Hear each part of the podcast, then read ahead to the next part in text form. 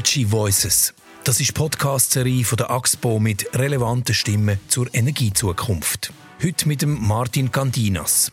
Der Bündner CVP-Nationalrat möchte am Wasserstoff als Energieträger in der Schweiz zum Durchbruch verhelfen. Der Martin Candinas ist Gast bei der Karin Frei.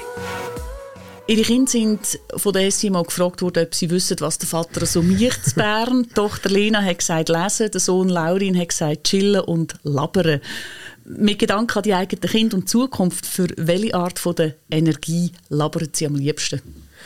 Ja, am liebsten lebe ich für äh, Wasserkraft. Das ist klar. Ich meine, wenn man aus der selber kommt und weiß auch, wie unsere Gemeinden finanziert sind und auch äh, sämtliche Investitionen auch von der Wasserkraft am Schluss von den Zinsen abhängig sind, dann ist klar, da lebe ich am liebsten für Wasserkraft. Aber man muss im Leben auch offen sein für andere Sachen, für Neues. Und so gibt es ganz andere spannende Energie und Energieträger auch, die verdienen, auch erwähnt zu werden und weiter geforscht zu werden. Genau, Sie bleiben im Wasser treu, gehen aber zum Wasserstoff. Es gibt zurzeit diverse Vorstöße im Parlament, einer von Seiten SP, einer von Ihnen als Vertreter von einer Bergregion, die sich eben für die Wasserkraft stark macht. Wieso denn jetzt ein Postulat zu Wasserstoff?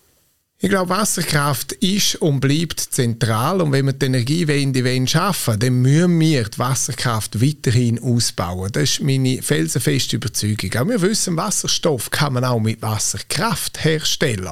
Und ich glaube, gerade wenn wir auch die Energieträger in die erneuerbare Energie wollen, dann müssen wir gerade offen sein für so Möglichkeiten auch.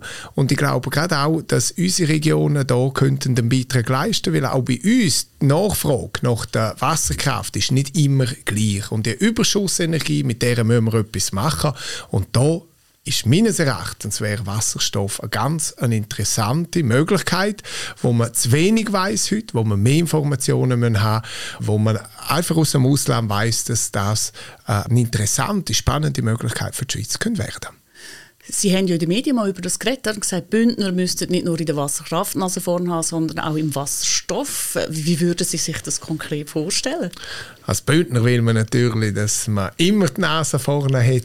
Und äh, ich glaube, wenn wir heute schauen, wo Wasserstoff produziert wird, dann haben wir das an einem Laufwasserkraftwerk in Gösgen. Und da stelle ich mir wirklich die Frage, wieso können wir mit unseren Wasserkraftwerken nicht auch direkt in den Bergen äh, Wasserstoff produzieren, gerade mit der überflüssigen Energie, die wir im Sommer nicht kriegen, weil Wasserstoff auch ein idealer Energiespeicher ist für im Winter.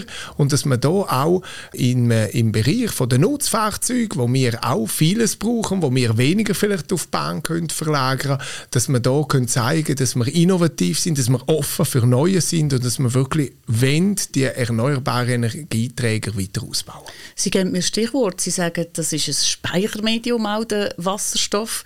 Konkurrenziert das die Wasserkraft und die Pumpspeicherwerke nicht? Wir werden massive Probleme kriegen in der Energiespeicherung in Zukunft, vor allem weil wir ja auf erneuerbare Energien setzen und wir wissen, dass die Produktion sehr unterschiedlich anfällt, wie beispielsweise in der Sonnenenergie. Sonnenenergie produzieren wir dann, wenn schön Wetter ist, wenn die Sonne scheint. Und darum glaube ich, dass das äh, beides sehr ergänzend ist und dass wir mit der Wasserkraft auch Wasserstoff können produzieren und von dem ich sehe ich das mehr mehr als Symbiose, als, als äh, Konkurrenz. Und das ist auch meine Idee, dass vieles ist Glauben und Vermuten. Mit dem Postulat, das ich eingereicht habe, verlange ich ja eigentlich auch vom Bund, von den Experten vom Bund, dass sie sich mehr mit dem Thema Wasserstoff auseinandersetzen, was heute zu wenig der Fall ist und dass sie eine Auslegeordnung machen und daraus Handlungsoptionen ableiten für die Schweiz. Wie kann die Schweiz im Bereich Wasserstoff mehr machen? Reden wir ein bisschen davon, was es würde brauchen. Wasserstoff wird ja produziert via Elektrolyse aus Wasser und Strom. Sie haben gesagt, das könnte Symbiose sein. Jetzt, äh, wenn man so an Wasserstoff als Ding denkt, äh, braucht Infrastruktur für den Transport, für die Speicherung, müssen wir alles zuerst bauen, kostet viel Geld. Die Leute haben nicht gern, wenn man äh, so Infrastrukturbauten macht und dann noch mit etwas, wo man das Gefühl hat, eins, zwei, drei Bumm, oder? Das könnte noch in die Luft fliegen. Äh, wie viele Hürden gibt es da? Es gibt sicher viele Hürden und wir stecken hier auch noch in den Kinderschuhen. Was Wasserstoff anbelangt. Das müssen wir, glaube ich, ganz klar sehen. Wir wissen noch zu wenig, auch äh, von der Verwendung. Wir wissen zu wenig über, über den Vertrieb. Äh, welche Leitungen könnte man allenfalls auch noch für Wasserstoff äh, einsetzen. Und genau darum ist es wichtig, dass wir jetzt die Sachen anschauen. Und die erste Testphase, wenn man jetzt schaut, auch bei dem Wasserlaufkraftwerk, wo besteht und die Zusammenarbeit mit den Tankstellen, wo man, wo man Synergien nutzt, mit bestehenden Tankstellen, beispielsweise für LKWs, dass man jetzt gehört, die ersten LKWs sind in der Schweiz im Betrieb, die fahren 300 Kilometer. Wenn ich höre, dass in der Region sich selber verschiedene jetzt äh, vorhaben, um ein Projekt lancieren, wie man Wasserstoff könnte in der Region auch, auch, auch fördern, auch, auch einsetzen, allenfalls auch produzieren, dann glaube ich, wir müssen offen sein. Und dann schauen wir, welche Hürden. Und Hürden hat man mit sämtlichen neuen Sachen, die man bringt. Und in der Energie, äh, im Energiesektor sowieso. Das hat man auch übrigens bei der Photovoltaik gehabt zumindest die Brennstofflobby, die hat man ja wahrscheinlich mit im Boot, weil eben, es geht ja vielleicht auch darum, was gibt es für Alternativen für Tankstellen, Betreiber etc. Genau, ich meine, Tankstellenbetreiber müssen ernsthafte Gedanken machen, wie sie in Zukunft ihre Tankstellen wollen betreiben vor allem auch ihre Läden, die vielfach mit der Tankstelle gekoppelt sind und wo auch einen guten Anteil vom Umsatz und Gewinn machen. Und das merkt man auch, Tankstellenbetreiber sind offen und auf der anderen Seite hat man jetzt gerade in der Mobilität auch die Lastwagen oder äh, die Branche von Nutzfahrzeugen, die merken, der Druck wird immer größer. Die LSVA äh, zahlen wir nicht so verrückt. Vielleicht müssen wir mal ein bisschen Gedanken machen, wie gehen wir auch hier in eine ökologischere Zukunft. Aber eben, eines der Probleme ist ja, dass sich das Wein noch nicht lohnt. Es hat ja im Raum Bruck einen Testbetrieb mit Postauto. Die sind mit Wasserstoff gefahren und Post hat das Pilotprojekt eingestellt und hat Folgendes dazu geschrieben. Die Wirtschaftlichkeit der Brennstoffzellen-Postautos ist fünf Jahre nach Projektstart noch nicht auf dem gewünschten Niveau. Während es lange Zeit kaum Bewegung auf dem Fahrzeugmarkt gab, unternimmt die Branche in jüngster Zeit Anstrengungen, neue Fahrzeuge mit Wasserstoffantrieb zu fabrizieren. Die Beschaffungspreise sind derzeit aber noch immer deutlich höher als bei einem Diesel oder einem Diesel-Hybrid-Bus. Markante Unterschiede gibt es auch bei den Betriebskosten. Diese fehlende Wirtschaftlichkeit ist ein zentraler Grund dafür, dass Postauto entschieden hat, das Projekt nicht zu verlängern. Wasserstoff rechnet sich nicht. Was müsste auf regulatorischer oder politischer Ebene passieren, dass sich das ändert?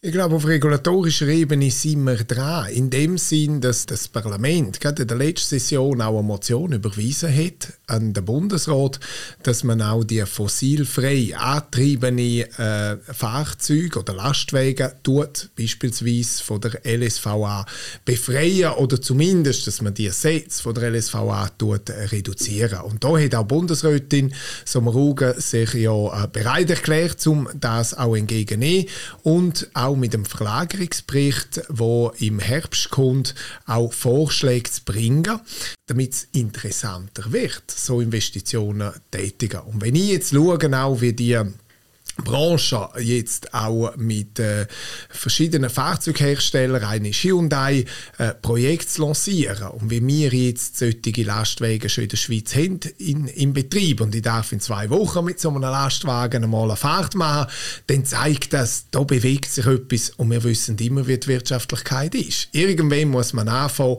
und sobald Produktion zunimmt, auch im Ausland, und im Ausland merken wir ja die Anstrengungen auch, dann werden auch die Kosten in der Schweiz senken. Also wie realistisch sehen Sie denn die Möglichkeit, dass die Schweiz auch Wasserstoffproduzentin wird? Äh, die grossen Windfarmen, all die äh, Stromerzeuger, die man eben könnte brauchen, um nachher ein Speichermittel daraus zu bauen, die sind ja nicht in der Schweiz, die stehen in Deutschland oder in Holland. Beim Wind gesehen ist tatsächlich weniger. Die Frage ist mehr, können wir das äh, mit Sonne machen, mit, äh, mit Photovoltaik, aber auch mit, mit Wasserkraft, so wie wir es auch jetzt haben, mit dem äh, Laufwasserkraftwerk äh, in Gösga. Ich glaube, das wird Zukunft weisen. Die Frage ist einfach, wenn wir offen sind, wenn wir da weitere Abklärungen treffen, wenn wir den Weg weitergehen oder wenn wir uns gegenüber äh, einer neuen Technologie auch verschließen. Und ich glaube, die Schweiz ist bekannt als innovatives Land, als Land, wo Pionier ist in verschiedenen Bereichen. Und ich habe da wirklich aus dem heraus das Gefühl, die Schweiz muss da schnell weitere Abklärungen treffen und, und auch, auch wissen, in welche Richtung wollen wir gehen, auch von, von der Energiestrategie her, wo, wo vom Bundesamt für Energie auch muss umgesetzt werden ein Punkt in Ihrem Postulat ist Versorgungssicherheit. In der Energieperspektive 2050 Plus vom Bundesamt für Energie kann man Folgendes lesen. 2050 wird die Elektromobilität stark verbreitet sein. Neben Elektrizität werden vor allem im Schwerverkehr zunehmend auch strombasierte Energieträger wie Wasserstoff genutzt. Diese werden teils im Inland hergestellt und teils importiert. Wie groß ist die Gefahr dass man mehr muss importieren wieder mehr abhängig wird und eben weniger Versorgungssicherheit hat? Ich glaube, im Import ist wichtig, dass man schaut, was importieren wir am Schluss. Und eigentlich, wenn wir generell CO2 reduzieren, nicht nur in der Schweiz, sondern, sondern weltweit, Natürlich muss das Ziel sein, möglichst viel im Inland zu machen. Die Frage ist generell in der Energiestrategie, können wir am Schluss autark sein und alles im Inland produzieren? Und das wird Zukunft weisen. Das Ziel muss sicher sein, dass wir die Versorgungssicherheit in höchstem Maß, möglichem Maß können erreichen. Ob das zu 100% der Fall sein wird, das wird Zukunft weisen. Aber ich glaube, wir müssen in die Richtung gehen und vor allem ist wichtig, dass wir schauen, wenn wir auch importieren müssen, was wir wir importieren. Und wenn wir heute schauen, dass wir 50 Prozent von unserem Energiebedarf importieren in Form von Treibstoff und Erdöl, dann glaube ich, auch wenn wir einmal ein bisschen Wasserstoff importieren, die Versorgungssicherheit wird auch dann noch viel höher sein, als was sie heute ist. Sie sagen 50 Prozent. Energiepolitik wird in einem größeren Kontext gemacht. Das gilt eben auch für den Wasserstoff. In Ihrem Postulat heißt es auch, Schließlich ist aufzuzeigen, wie der künftige Schweizer Wasserstoffmarkt an den EU-Wasserstoffbinnenmarkt angebunden werden kann. Die Schweiz verhandelt seit Jahren mit der EU über ein Stromabkommen, wo es nicht vorwärts geht. Wieso soll das jetzt beim Wasserstoff funktionieren? Ja, das ist eine gute Frage. Äh, ich glaube nicht, dass wir hier jetzt beim Wasserstoff eine Sonderbehandlung haben werden. Aber ich glaube, es zeigt ja, dass wir im, im ganzen Energiesektor sind wir nicht autonom. Da haben wir eine große Abhängigkeit und findet einen großen Austausch mit anderen Ländern statt. Und in dem Kontext muss man, muss man das auch beim, beim Wasserstoff äh, anschauen. Es ist sicher nicht, wie Sie merken, dann haben von meiner Antwort der, der wichtigste Punkt jetzt von meinem Vorstoß aber es ist einer, wo man auch muss aufnehmen muss, weil man wirklich nicht allein nur für die Schweiz als Insel kann planen, sondern einfach muss sehen, dass wir da in einem, in einem gesamteuropäischen System sind. Egal, was wir denn von der EU und von Rahmenabkommen und von Strommarktabkommen halten. Und wenn wir jetzt die Insel sein und noch ein bisschen kreativ werden, gibt es ja auch noch andere Möglichkeiten. Zum Beispiel äh, ist die Forschung daran, dass man aus CO2, Wasser und Strom synthetisches Methan macht, was für für eine Chance geben Sie dem Energieträger? Auch da finde ich, wir müssen offen sein. Wir müssen offen sein und äh, auch, auch, auch Gedanken machen, wie können wir CO2 allenfalls speichern, wie können wir CO2 vernichten. Ohne dass ich da zu dem etwas Konkretes kann sagen finde, wir, wir dürfen da kein, kein eigenes Verbot, Denkverbot uns selber auferlegen, sondern wir müssen offen sein. Und wir werden sehen, was uns Zukunft bietet. Das haben wir auch bei anderen Energieträgern gesehen.